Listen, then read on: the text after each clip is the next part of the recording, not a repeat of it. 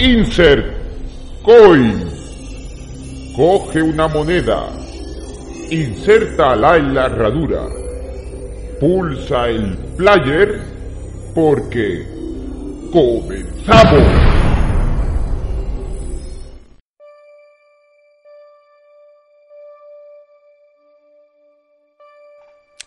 Muy buenas a todos. En esta ocasión vamos a hacer entre el cabo Higgs y yo una pequeña reseña eh, que puede contener pues algunas trazas de spoiler, pero muy pequeñas, ¿vale? No vamos a intentar no destripar nada. Aún así, bueno, muchos de ustedes conoceréis la, la novela de Dune, una novela de ciencia ficción escrita por Frank Herbert en 1965 y que fue eh, un éxito bastante considerable que cosechó eh, varios premios de la época. La historia nos eh, sitúa 10.000 años en el futuro, en, aquí en nuestra propia galaxia, eh, siguen existiendo, digamos, las personas eh, como las conocemos hoy en día. Y eh, prácticamente la novela está basada en un planeta bastante fructífero, en una especie muy, muy valiosa para, para, para, para todo el mundo, ¿no? Que, que es la especia que, que, producen los gusanos del planeta Arrakis, que es donde está basada casi toda la novela, ¿no? Y todos, pues, pues varias familias, varias estirpes, varias, como queramos llamarlo, pues se debaten el poder por querer tener el planeta Arrakis y así extraer la, la, la especia, ¿vale? Esa, esa, es la novela y bueno, los personajes pues son, son muy buenos, muy característicos eh, y básicamente sirvieron tanto los personajes como la historia de inspiración para futuras obras como, como bueno, también creo que bueno, Star Wars está también muy basada en ella, Star Trek y no sé si El Señor de los Anillos que fue luego o no, el caso es que por ahí he escuchado que también puede estar influenciada, pero bueno, eh, digamos un poco el camino del héroe eh, ya que el personaje principal es Paul Atreides, eh, lo tiene todo en contra, pero al final pues, pues, se va convirtiendo un poco en el héroe de la película y bueno, ya, ya veréis al final qué, qué es lo que ocurre. Bueno, posteriormente, en el año 1984, eh, a mitad de los 80, decidieron hacer una película sobre, sobre la novela Dune, basada íntegramente en la novela. Contaban prácticamente todo lo que ocurría en la novela de una forma cinematográfica. Ya entendemos que cuando adaptan una novela al cine no pueden contarlo todo, no pueden eh, recrear en escenas toda la novela entera, porque un libro es mucho más amplio que una película. Aún así, en las casi dos horas y media que dura esta película, eh, cuentan un poco a grosso modo y cuentan bastante bien pues prácticamente todo lo más importante de, la novela ¿no?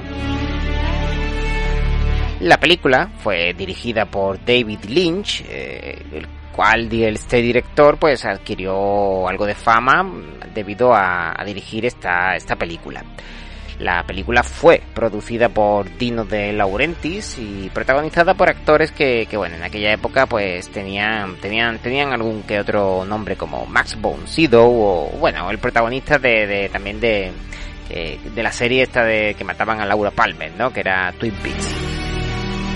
Y bueno, básicamente pues la, la película sentó su, su pequeña cátedra y, y, es un referente en el mundo de la ciencia ficción.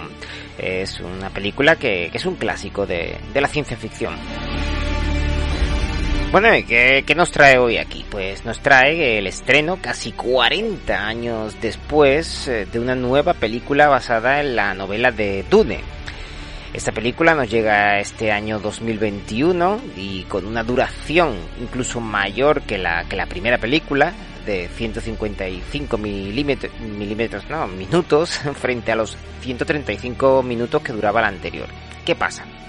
¿Qué, ¿Qué, os vais a encontrar con esta película? Pues que es la, la primera parte, ¿vale? Piensan hacerla en principio en dos partes, ¿vale? Una parte es esta, que dura dos horas y media, y la siguiente parte pues durará otras dos horas y media o tres horas, no lo sabemos, ¿no? Con lo cual nos encajamos casi, pues, digamos en unas cinco horas de película, que sería el doble que la película de, del 84 de David Lynch. Esta película de, de este año está, está, dirigida por un, gran director, eh, que es Denis Villeneuve, un director de, de, de, bastante prestigio.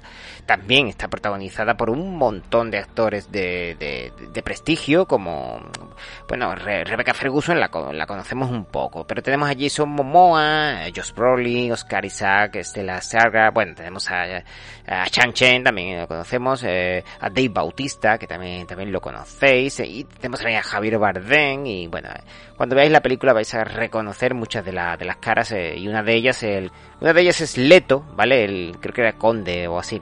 Eh, bueno, pues el padre del protagonista. Ese, ese, ese, tipo, ese actor es el que protagonizaba a Poe Dameron en, Star Wars. Así que vamos, vais a reconocer muchísimas de, las caras que, van a salir en, la película.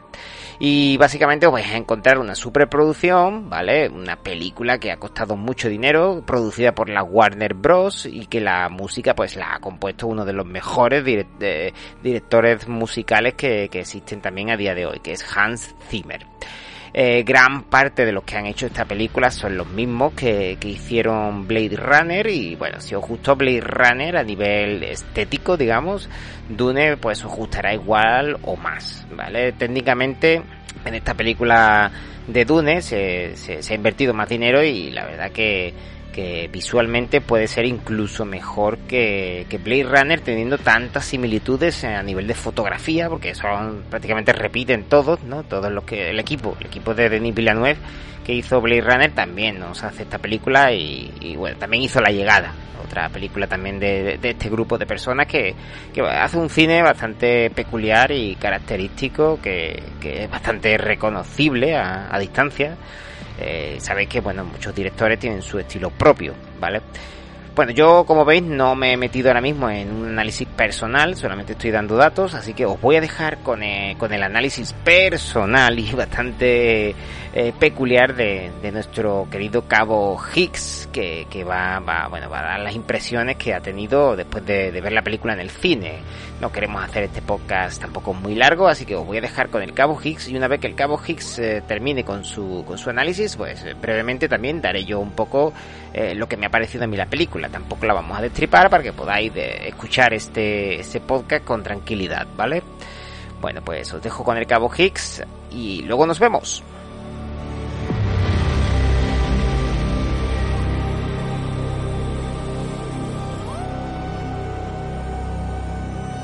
Buenas a todos, aquí el cabo Hicks. ¿Qué tal ese veranito? ¿Os lo habéis pasado bien? Pues nada, hoy os quería hablar que he estado hablando con Antonio y os quería hablar de la película Dune o Dune, la adaptación moderna, el remake de la película. ¿Merece la pena verla? ¿No merece la pena? ¿Qué hay de bueno y qué hay de malo en Dune sin hacerme un gran spoiler? Sin destriparme nada importante de la película. Vamos allá. Bueno, en primer lugar os diré que este es mi punto de vista personal. Por supuesto, cada uno puede tener su punto de vista, pero yo creo que hay cosas que trascienden a la opinión y que llaman la atención poderosamente de aquel que presta un mínimo de atención o que después de haber visto la película recapacita sobre ciertos detalles de esta. Eh, por supuesto hay cosas que son opiniones, pero yo eh, os voy a dar la mía desde mi punto de vista. ¿Merece la pena ir a ver Dune? Sí, rotundamente sí, merece la pena, es un buen espectáculo, grandes actores, eh, guion y diálogos interesantes, buen equilibrio entre acción y, los diálogos y en general una película aceptable, entretenida y además es digna porque han hecho una buena adaptación al contrario de, según dicen, la versión de creo que era David Lynch que se hacía muy pesada. Yo la verdad es que no la puedo jugar eh, fielmente porque no terminé de verla. Lo cierto es que estaba muy cansado y se me hizo pesadísima y me quedé dormido. Tiene fama de ser un poquito soporífera, de tener, eh, de ser muy densa y de aburrir, ¿vale? Eh, lo cierto es que no la he visto. Pero bueno, os voy a hacer una analogía con, con, esta nueva, que también es una película que se hace larga, y os la voy a comparar con Joker, de Joaquin Phoenix. ¿Os gustó Joker? ¿Se, ¿Se, os hizo pesada? ¿O gracias a los diálogos que tenía y a la maravillosa actuación de Joaquin Phoenix y todo lo que pasa, os pareció suficientemente interesante como para verla entera y salisteis contentos del cine e incluso volveríais a verla? Pues en este caso, Dune os va a gustar. Pero claro, hay una serie de pros y de contras. En pros tenemos la buena actuación de los, de los actores, los efectos especiales, el equilibrio entre acción, diálogos e historia y también, eh, pues eso, que, que es una buena película, que entretiene, que está bien y que merece la pena. Por el lado negativo tenemos una serie de fallos que, bueno, algunos son pequeños fallos que si te paras a pensarlos, pues te arruinan un poco la, te arruinan un poco la experiencia si los analizas. Eh, o a lo mejor mientras estás viendo la película no te paras a pensar mucho y no le prestas atención. Pero por otro lado hay algunos fallos que sí, para mí son, sí son clamorosos. El primer defecto quizás que tiene la película es que se hace lenta. Vale, se hace lenta pero a la vez amena. Entonces si no vais con muchas pretensiones, vais a disfrutar de la película. Si no vais con mucha prisa, vais a disfrutar la película. Si os gustó eh, Joker de Joaquin Phoenix, que es lenta pero poderosa película, pues os va a gustar. Vais a disfrutarla porque vais a disfrutar de la actuación de los actores y de la historia. Os vais a dejar llevar a pesar de que la película sea un poquito lenta. Vale, eso por un lado. Pero por otro lado hay una serie de elementos que a lo mejor no os gustan tanto. Pequeños errores de diálogo, o sea, pequeños errores de, perdón, de, argumentarios de la película, cosas que salen que no acaban de encajar y, otros detalles que, bueno, que sobraban, que son un tanto ridículos.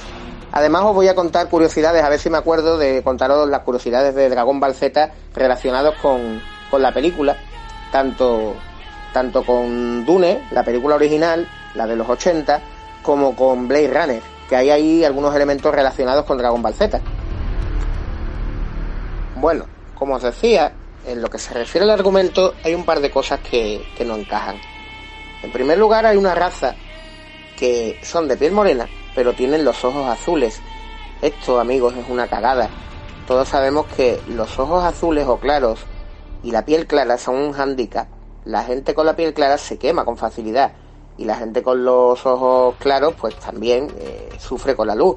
Entonces no tiene ningún tipo de sentido que eh, en lo que se refiere a la adaptación natural unas personas que están expuestas a, la luz tremenda del desierto tengan los ojos claros. Esto no tiene ningún tipo de lógica. La naturaleza se adapta y no vaya a hacer justamente lo contrario.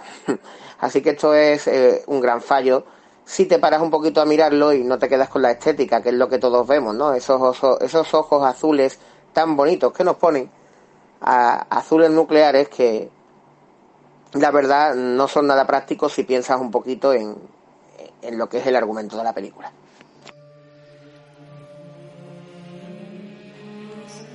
Otro de los grandes fallos que tiene la película es lo del bailoteo por la arena, que no voy a explicar por qué, por si alguno no lo conoce, pero es uno de los elementos más importantes de Dune. Se supone que si tú andas de una manera determinada por la arena, llamas menos la atención y se te nota menos tu presencia, eh, para no ser descubierto por algo. La verdad es que esto es una ridiculez porque el hecho de moverte por la arena ya va a hacer que, bueno, que te detecten. No tiene ningún tipo de sentido esto, este argumento que se inventa. Otra de las cosas que a mí me ha chocado bastante de la película es el, el MacGuffin, el objeto de culto que persiguen los protagonistas de la película y que eh, no acaba de tener mucho sentido. En el caso de Dune o Dune, el objeto en sí es la especia. Bueno, si nos eh, acordamos un poquito del origen etimológico de la palabra eh, salario, viene de la palabra sal, y es que antiguamente se pagaba con sal. No me quiero imaginar a los pobres desgraciados que les pagaran el sueldo y les lloviera encima. Eso sí que tiene que ser gastarse el sueldo rápido, ¿eh? Pero bueno, eh, la verdad no tiene mucho sentido. Mm, algún tipo de metal especial, minerales, gases nobles, oro, plata, eh, gasolina. Esos serían elementos lógicos para, para utilizar, pero sin embargo es especia, como si fuera azafrán. Sí, en la película le dan, digamos, una connotación especial a la especia, que no voy a decir, y te hablan de que, muy vagamente, de que los viajes espaciales serían imposibles sin ella. Pero no te dicen si la utilizan como combustible o simplemente porque es el elemento más caro del universo y que por tanto es muy caro y favorece que se compren equipamientos. Pero el caso es que eh, resulta muy ridículo. O sea, mira que había elementos que se podían utilizar. Pues, especia, ¿en serio? Bueno, el último elemento discordante lo voy a dejar para el final porque me resulta bastante divertido. Pero hay algo que eh, verdaderamente da, eh, para mí da bastante al traste con un poco con la credibilidad de la película, pero eso lo voy a decir al final porque me parece muy divertido. Ahora os voy a hablar de, de otras cosas.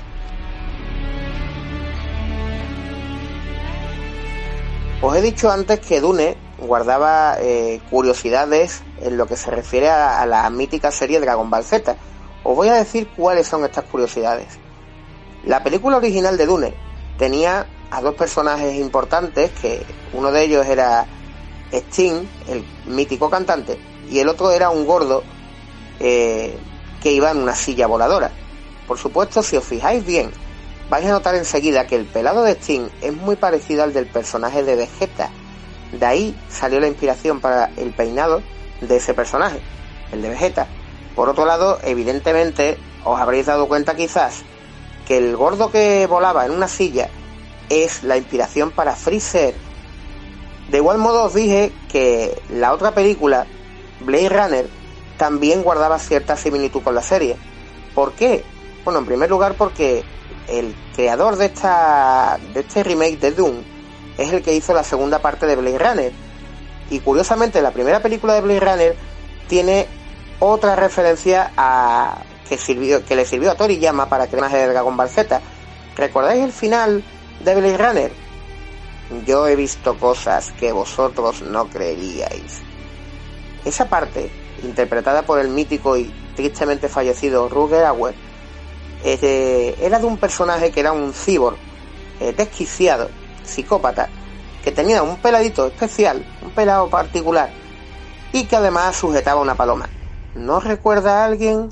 Sí, el androide 16, C16, el que amaba la naturaleza, que tenía ese pelado punky, y que, bueno, en este caso era una imagen, eh, estaba hecho imagen y semejanza del hijo del doctor Gero, que murió en una incursión o en un accidente del ejército de la cinta roja, y que como homenaje el doctor Gero quiso eh, inmortalizar creando una de sus creaciones, un robot. Sin embargo, el robot resultó ser pacifista y arruinó los planes del ma maquiavélico doctor. Por cierto que la Pizzuli y, o sea, lo que son, lo que son C18 y C17, y sí, la Pizzuli es el nombre de C18, eran dos cazadores, dos cazadores que el doctor Gero secuestró y convirtió en cyborgs. Una reminiscencia eh, con, junto con eh, a Terminator.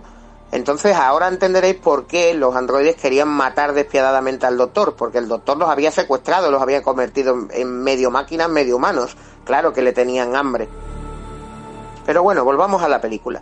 En la película de Dune hay un elemento que a mí mmm, no me ha gustado, lo voy a decir así de claramente que puede que algunos de vosotros no estéis de acuerdo conmigo, pero una vez más repito que esta es mi opinión. Yo soy eh, una persona que vivió de niño en los años 80 y que le gustan los compositores de bandas sonoras potentes. No me vale cualquier cosa. Estoy hablando de directores de culto como Richard Donner. Estoy hablando de, de, bueno, de películas míticas y bandas sonoras míticas como la de Superman, de John Williams, eh, Los Goonies, Arma Letal. Todas estas que estoy comentando precisamente son de Richard Donner, que por desgracia nos dejó este julio y que es un grandísimo director. Hoy precisamente en Cuarto Milenio hablaban de un, en un programa repetido de la profecía de Omen, que no, que no es la canción de Prodigy de Isa no me... no, no es la canción de Prodigy. Eh, y como digo, bueno, eh, todas estas películas tenían potentes bandas sonoras y que acompañaban a, a la imagen visual de la película, los efectos especiales. Y bueno, el caso es que eh, yo estoy acostumbrado a los leitmotiv, a, a, la, a, los temas musicales de acompañamiento para, por ejemplo, personajes de la película, como en Star Wars ocurría con el tema del Imperio, el tema de Darth Vader, el tema de Luke Skywalker. Cada personaje tenía un tema, el tema de Yoda, ¿vale? A temas potentes para momentos épicos de la película, como la de Superman. No me vale cualquier cosa. En Arma Letal también había muy buen acompañamiento musical diferentes estilos, pero siempre músicas épicas, eh, músicas que se te quedaban guardadas en la memoria y que transmitían emociones. Y es que la cosa va de eso, de emociones. Estamos hablando de una película que deberías de vivir como si estuviera pasando de verdad y olvidarte por un momento de que es una película. Eso se consigue cuando la película transmite, aun siendo una historia fantástica, eh, cierto realismo y cierta emoción. Os voy a poner un ejemplo muy bueno que todos vais a entender. Matrix. Matrix es un pedazo de película de la que dentro de poco vamos a tener una especie de secuela barra remake.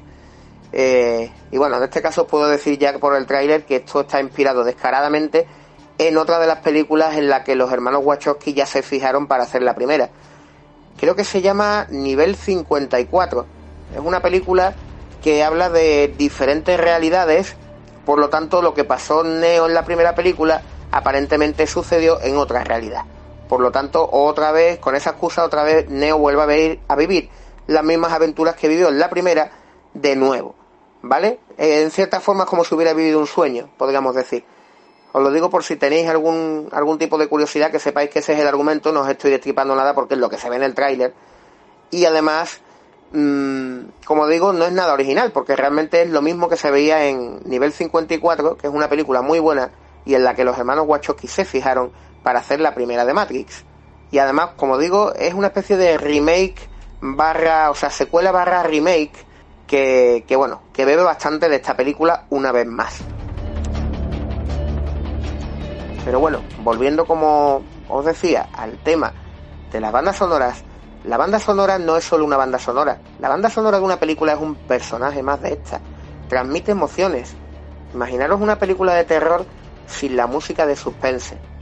Es tan importante como un narrador que te cuenta la historia con sigilo, con una voz tétrica.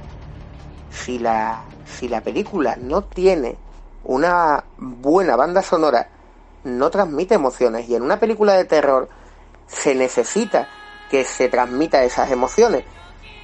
Por ejemplo, otro gran compositor es James Horner, que en paz descanse también, y que hizo la banda sonora de Aliens El Regreso. Eh, como sabéis, bueno, me hago llamar el Cabo Hicks porque me encanta esta película. Y la película transmite muy bien ese thriller de suspense barra terror barra acción transmite muy bien la emoción porque la música es un nuevo personaje, es un personaje en sí de la propia película. Y a mí no me ha pasado esto con las composiciones de Hans Zimmer.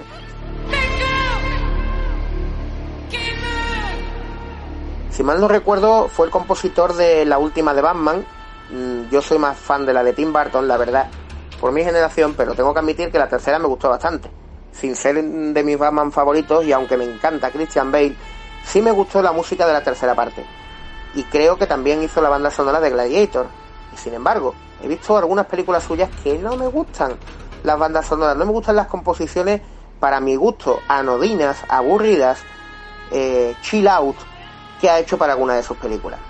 Una que a mí personalmente no me gusta nada es eh, la película Man of Steel, El hombre de acero el intento de modernizar a Superman en un, en un mundo más creíble como el de hoy en día está muy bien. Incluso el Cristo mostrado en la película está bastante bien.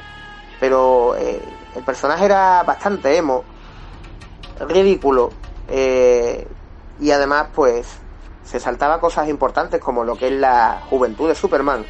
Y tenía una banda sonora completamente olvidable. Cuando terminabas la película, tú no recordabas la banda sonora que había tenido la peli.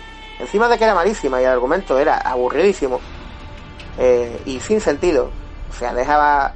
Bueno, aquí voy a hacer un pequeño spoiler, pero bueno, a estas alturas la habrá visto todo el mundo. Dejamos eh, para no, no mostrar su verdadera identidad, cuando al fin y al cabo es tan rápido como el rayo, y si intentara salvarlo nadie se daría cuenta de que era él. Primera cagada. Segunda cagada, dejar morir a alguien para que no le descubran. Superman nunca dejaría que muriera un inocente eh, bajo ningún tipo de excusa. Y tercero, cosas como, no sé, como que las familias de los niños a los que salva en el accidente del autobús, que casi se ahogan, les preocupe más eh, la identidad de quien los ha salvado que el hecho milagroso de que sus hijos estén vivos gracias a él. El guion es tan forzado y tan bobo que verdaderamente es que no puedo, no me puede gustar esta película, me parece un bodrio. Lo siento mucho si a algunos os encanta o incluso si defendéis a Henry Cavill, que a mí no me parece un mal Superman. Lo que me parece malo es la película. Y una vez más, vuelvo a decir, que en la banda sonora de, sonora de Hans Zimmer a mí me pareció aburridísima, no me transmitía ningún tipo de emoción. Terminó y ni la recordé. Muy poco que ver con, con la epicidad de, que ya sé que son muy diferentes, pero la epicidad de la banda sonora de John Williams en la Superman original de Richard Donner. En Gladiator me encantó la película entera, así que si, como recuerdo, la banda sonora era suya, aquí sí estuvo muy bien y hizo un gran trabajo. Pero una vez más, con Dune, para mí no ha hecho un gran trabajo. La banda sonora es carente de Parece más una melodía de fondo de ascensor o chill out y a mí no me transmite emoción para los momentos de batalla. Esa es mi opinión personal. Alguno a lo mejor la habrá visto de otra manera o pensará que la quietud del desierto queda bien con el tipo de composición que ha hecho, se buscará otra excusa. Pero a mí, eh, si la banda sonora no te transmite emoción, eh, es que la banda sonora ha fracasado porque ni siquiera te has dado cuenta de que estaba allí. Y hablando de emociones, esto me lleva a otro elemento de la película, lo que yo también considero un fallo. En la película hay batallas, ¿vale? Entonces, eh, de hecho, se, se pretendía que la película fuera más activa en este tipo de temas y tuviera más acción y no fuera tan aburrida, como dicen que es la original. Demasiados diálogos, vale, está muy bien, se adapta a, hoy en día y se hace más amena, me parece fantástico. Pero lo que no me parece tan fantástico es que en una batalla, por primera vez en la historia, no veamos eh, a nadie utilizar armas de fuego. Esto es ridículo. En cualquier batalla de película y real de la historia, eh, por todos he sabido que primero hay un ataque previo eh, utilizando bombarderos, catapultas, ¿vale? Un ataque previo para mermar al enemigo y cuando los dos bandos aún están a una distancia prudencial el uno del otro, que los soldados utilicen mosquetes, pistolas, flechas, hasta piedras, lo que sea, algún tipo de arma para mermar al enemigo antes de la batalla cuerpo a cuerpo inminente que va a ocurrir cuando los dos bandos choquen el uno contra el otro y sin embargo estos en Doom se lo comen con patatas fritas. Hay armas de fuego, pero se usan dos veces en la película. Y ya está. O sea, todo para, mm, digamos, dar pábulo a unas batallas a mano, o sea, unas batallas cuerpo a cuerpo, quiero decir, con espadas. Que sí, que están muy bien orquestadas y, y tal, o sea, no me parecieron para nada malas, pero noto muchísimo en falta el hecho de que al principio de la batalla no se utilicen armas de fuego, creo que esto es completamente ilógico y que da bastante al traste con el realismo de la escena. No parece una batalla, parece una escena de una película de Hollywood. Y eso es un fallo. Y bueno, ahora que ya lo he comentado todo, creo que eh, puedo comentar el, fallo oculto que yo había visto y que tanta gracia me había hecho. El pitorreo personificado es las referencias a la tauromaquia en la película, que no tienen ni pies ni cabeza, Puedo entender que me hables de que había un culto a, un dios toro, de que había un antiguo, digamos, eh, no sé, eh, idea religiosa con el toro, lo que tú quieras.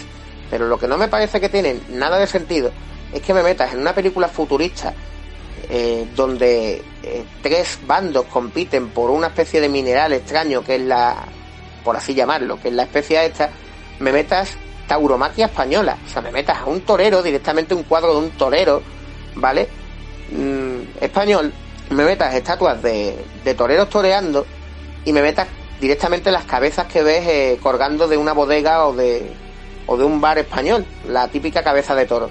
O sea, esto lo veo ridículo, lo veo completamente fuera de lugar y no pega para nada eh, en un desierto y con el contexto de la película. Es como si, o sea, estamos hablando de un futuro seguramente de, no sé, viendo la tecnología que aparece en la película, mínimo de 60 años para arriba.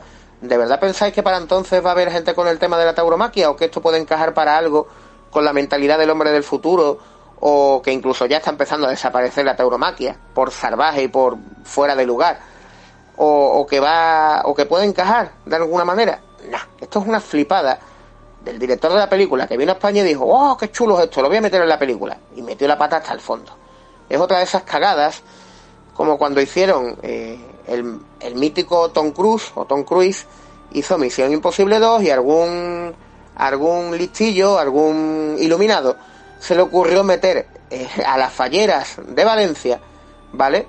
De las fallas de Valencia mezcladas con, con la Semana Santa española, o sea, iban vestidas de falleras y luego iban con antorchas como como podían ir aquí con los cirios, la, o sea, una cosa totalmente absurda fuera de lugar y que no encaja para nada con la temática de la película y con ese futuro eh, y esa batalla entre tres reinos, ¿no? Entre tres civilizaciones. Es absurdo y ridículo. No encaja por ningún lado. De hecho, en mi canal de Twitter, de Cabo Hicks, hice un meme, puse película con el desierto de fondo y pone Dune, y ahora se ve pues un toro dos bornes, porque verdaderamente es lo único que les ha faltado poner, el toro dos bornes, este que podéis encontrar mítico en las carreteras, y que se dejó como publicidad porque se consideró un tesoro nacional, ya que todo el mundo pues veía bello la, la, la imagen del toro aquel como vigilando desde, desde las llanuras y las montañas.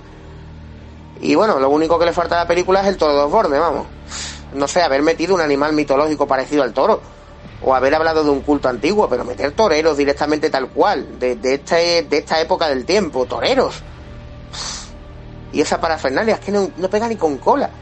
Es como coger en una película americana futurista o, o de, cierta época del tiempo, meterme elementos que están fuera completamente, atemporales, ¿no? De, o sea, temporales no, eh, que están fuera de esa época de tiempo. O sea, es como si yo meto una película del futuro del espacio estadounidense, pues cojo y te meto ahí a un honquito men. O sea, a un guitarrista de estos folclóricos, mm, de estos americanos, te meto a, no sé, al típico Elvis Presley que te puedes encontrar si te intentas casar en, en una capilla en Las Vegas. O sea, son cosas que no pegan para nada en una película futurista con esa temática y tal. No, no pega para nada. Y es una idiotez que, bueno, que el director ha metido porque está flipado. Y, y, bueno, no hay, no hay por dónde cogerlo. Esto da bastante al traste con el realismo de la película. Muchas veces quieren meter cosas y no se dan cuenta de que la están cagando hasta el fondo. Lo que no entiendo yo, de verdad, es por qué no hay asesores en Hollywood que vean las películas de diferentes países y que se paren un poquito a analizar lo que van a hacer. Esto de meter estas chorradas en la película le resta seriedad a la película. Eh, no sé qué pasa, que los Atreides son de Vox o, o, sea, no pega ni con cola, amigos, ni con cola. Y, bueno, igual que lo de los ojos azules, que tampoco tiene mucha lógica, a no ser que te expliquen por qué exactamente son azules y si tienen algún tipo de propiedad especial en el desierto. Lo mismo que, que ya os digo, las batallas en las que no se usan armas de fuego y todo es cuerpo a cuerpo, cuando al principio de la, de la primera incursión deberían aparecer soldados armados, hasta en 300.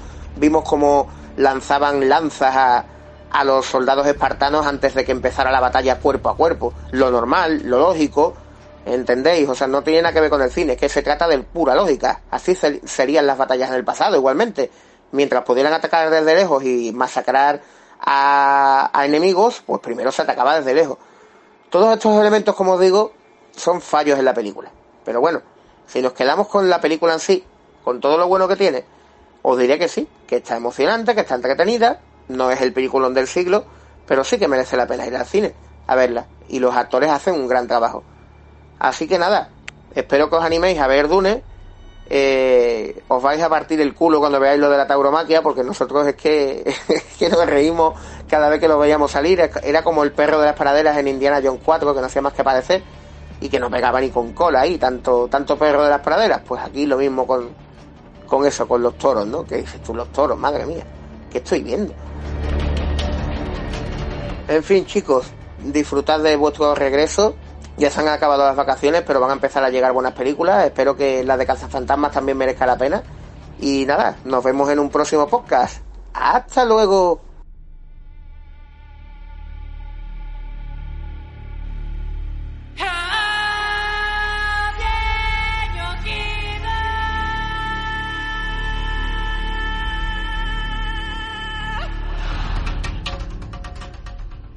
Muchas gracias, Cabo, por tu análisis. Bueno, después del análisis del Cabo Higgs, el cual yo personalmente no comparto, ¿vale? No, no lo comparto mucho, la verdad. Creo que, bueno, es su punto de vista y, ya está, ¿no? Como puede ser el de muchos de ustedes también. Ahora os cuento yo un poquito lo, lo que a mí me ha parecido la, la película técnicamente. Os lo voy a comprar, os, os lo voy a contar brevemente, tampoco voy a entretenerme mucho, ¿no? Bueno, a nivel narrativo, a nivel narrativo la, la, película cuenta casi casi todo lo de la novela. Faltan muchas cosas, sí, pero prácticamente yo creo que, que de lo que hay que contar se ha contado prácticamente el 75%. La, la película es bastante completa y recrea escenas que, que, que vamos, yo conozco gente, otro día me crucé con un hombre que, el hombre ya es mayor y se leyó la, la novela y me, y me, comentaba escenas de la, de la novela. Dice, yo no he visto la película. y aún así me recreaba, me, me, digamos que me describía escenas que él había leído en el libro. Y le digo, pues sí que son exactamente iguales que las que aparecen en esta película. o sea que, si lo que queréis es fidelidad eh, con respecto al libro, pues la vais a tener completamente aquí. Luego, otro aspecto que, que también podemos analizar es el, el aspecto visual de, de, la película.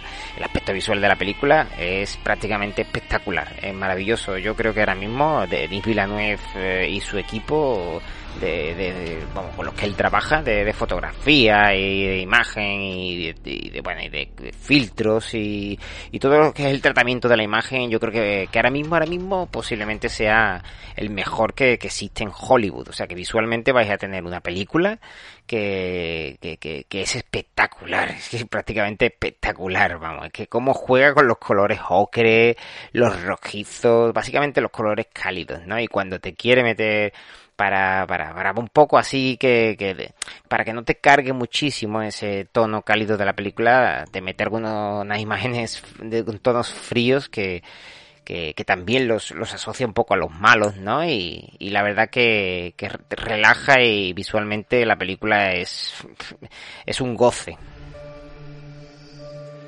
Bueno, luego a nivel sonoro, a nivel sonoro, ¿qué decir de la película? A nivel sonoro estamos ante uno de los mejores compositores ahora mismo que existen en Hollywood y en el mundo. Eh, en cine, me refiero, ¿vale? No en otras cosas. Eh, no en el mundo del rock, ni del reggaetón, ni del ni de... a nivel de cine, Hans Zimmer, que es el compositor musical de toda la banda sonora, es un tipo muy característico que al cabo hit no le gusta, ¿vale? Pero entiendo que a mucha gente no le guste y quiera canciones épicas y que esto sea ahora la batalla por Endor, ¿no? Pero no, no, no. Con Hans Zimmer lo que vais a encontrar es una eh, atmósfera un poco, digamos, digamos que él crea atmósferas de película, ¿vale? Él no, no recrea músicas muy épicas ni nada, ¿no? Intenta, a ver, hay epicismo, hay epicismo, pues, y bueno, los efectos de sonido y todo eso ya te lo da, ya te lo da, ya, tú ya te crees que estás en la batalla, pero él intenta acompañar el resto de la película con una música, digamos, orquestal, instrumental y a veces con, con sonidos muy estridentes que los usan muy a menudo para, para crear un poco de, digamos, de tensión cuando lo requiere y de, bueno, qué decir de, la elección de las escenas con respecto a la música, es espectacular. O sea, cuando lo requiere una escena te mete un sonido estridente y cuando lo requiere te mete una música relajante o... Bueno, Hans Zimmer yo creo que ha, recreado el universo Dune, o Dune eh, a la perfección para tus para vuestros oídos.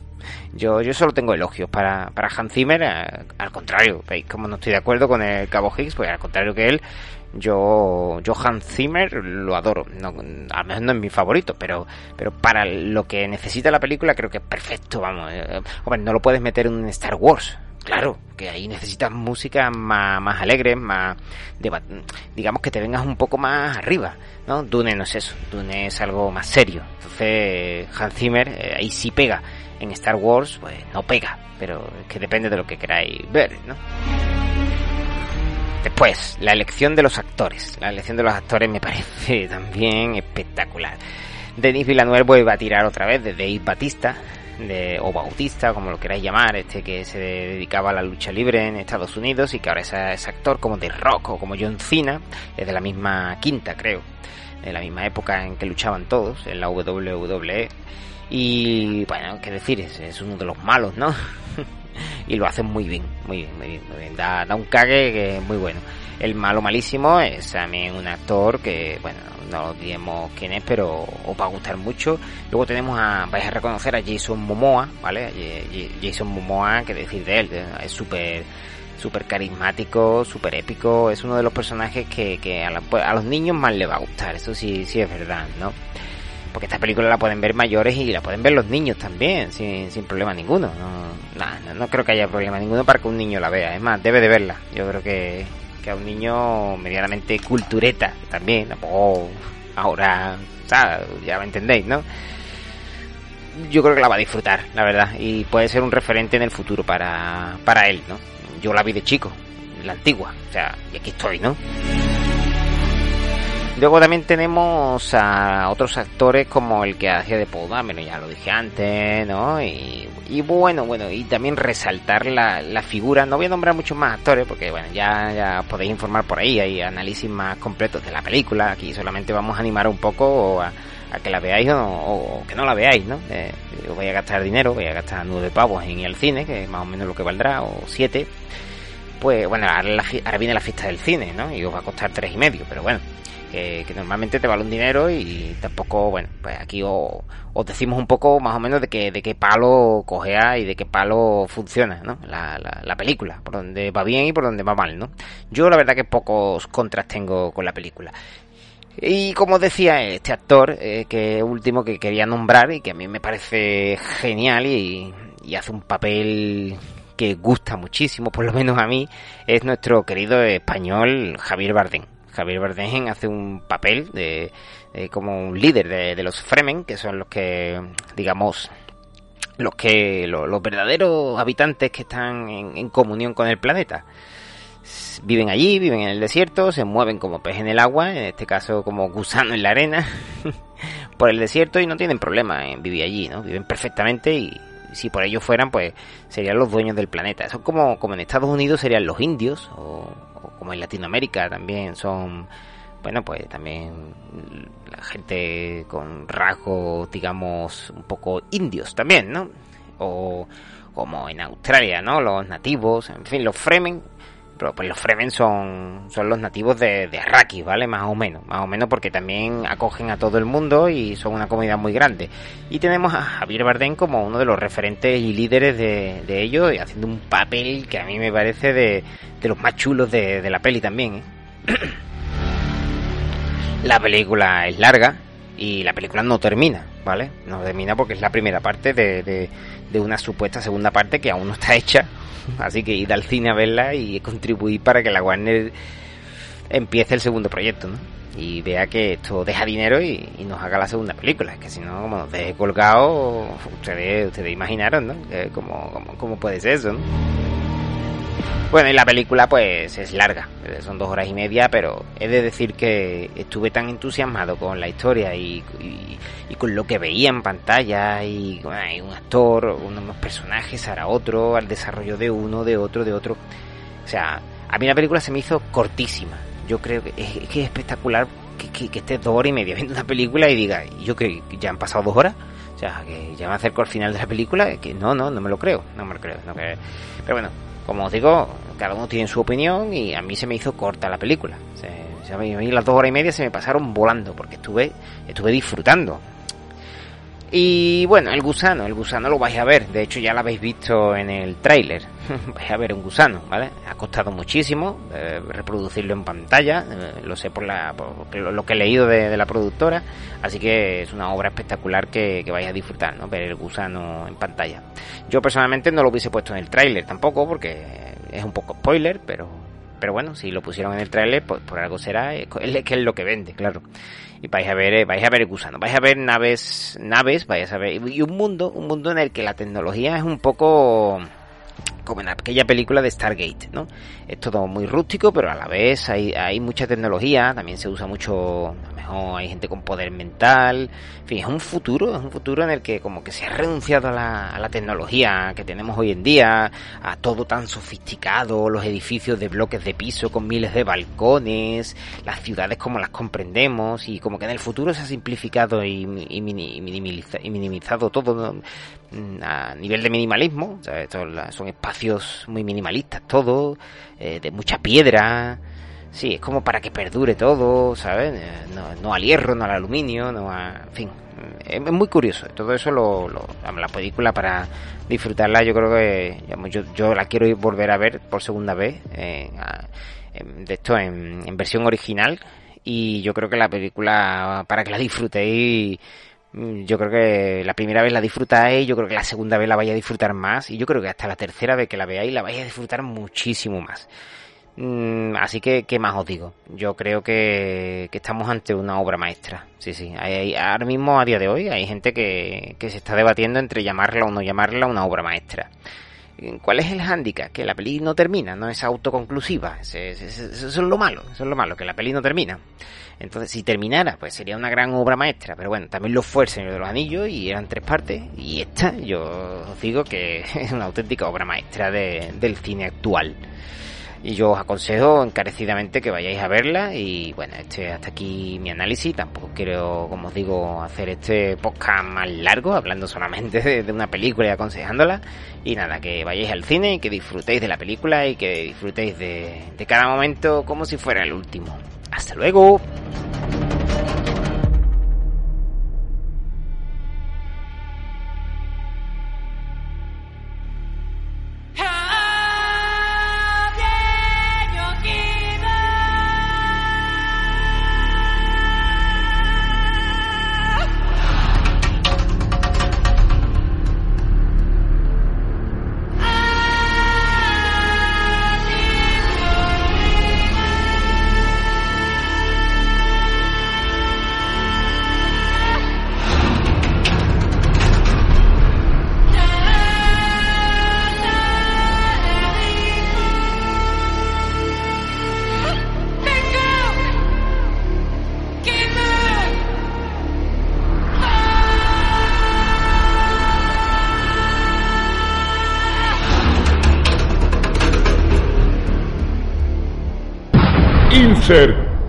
koy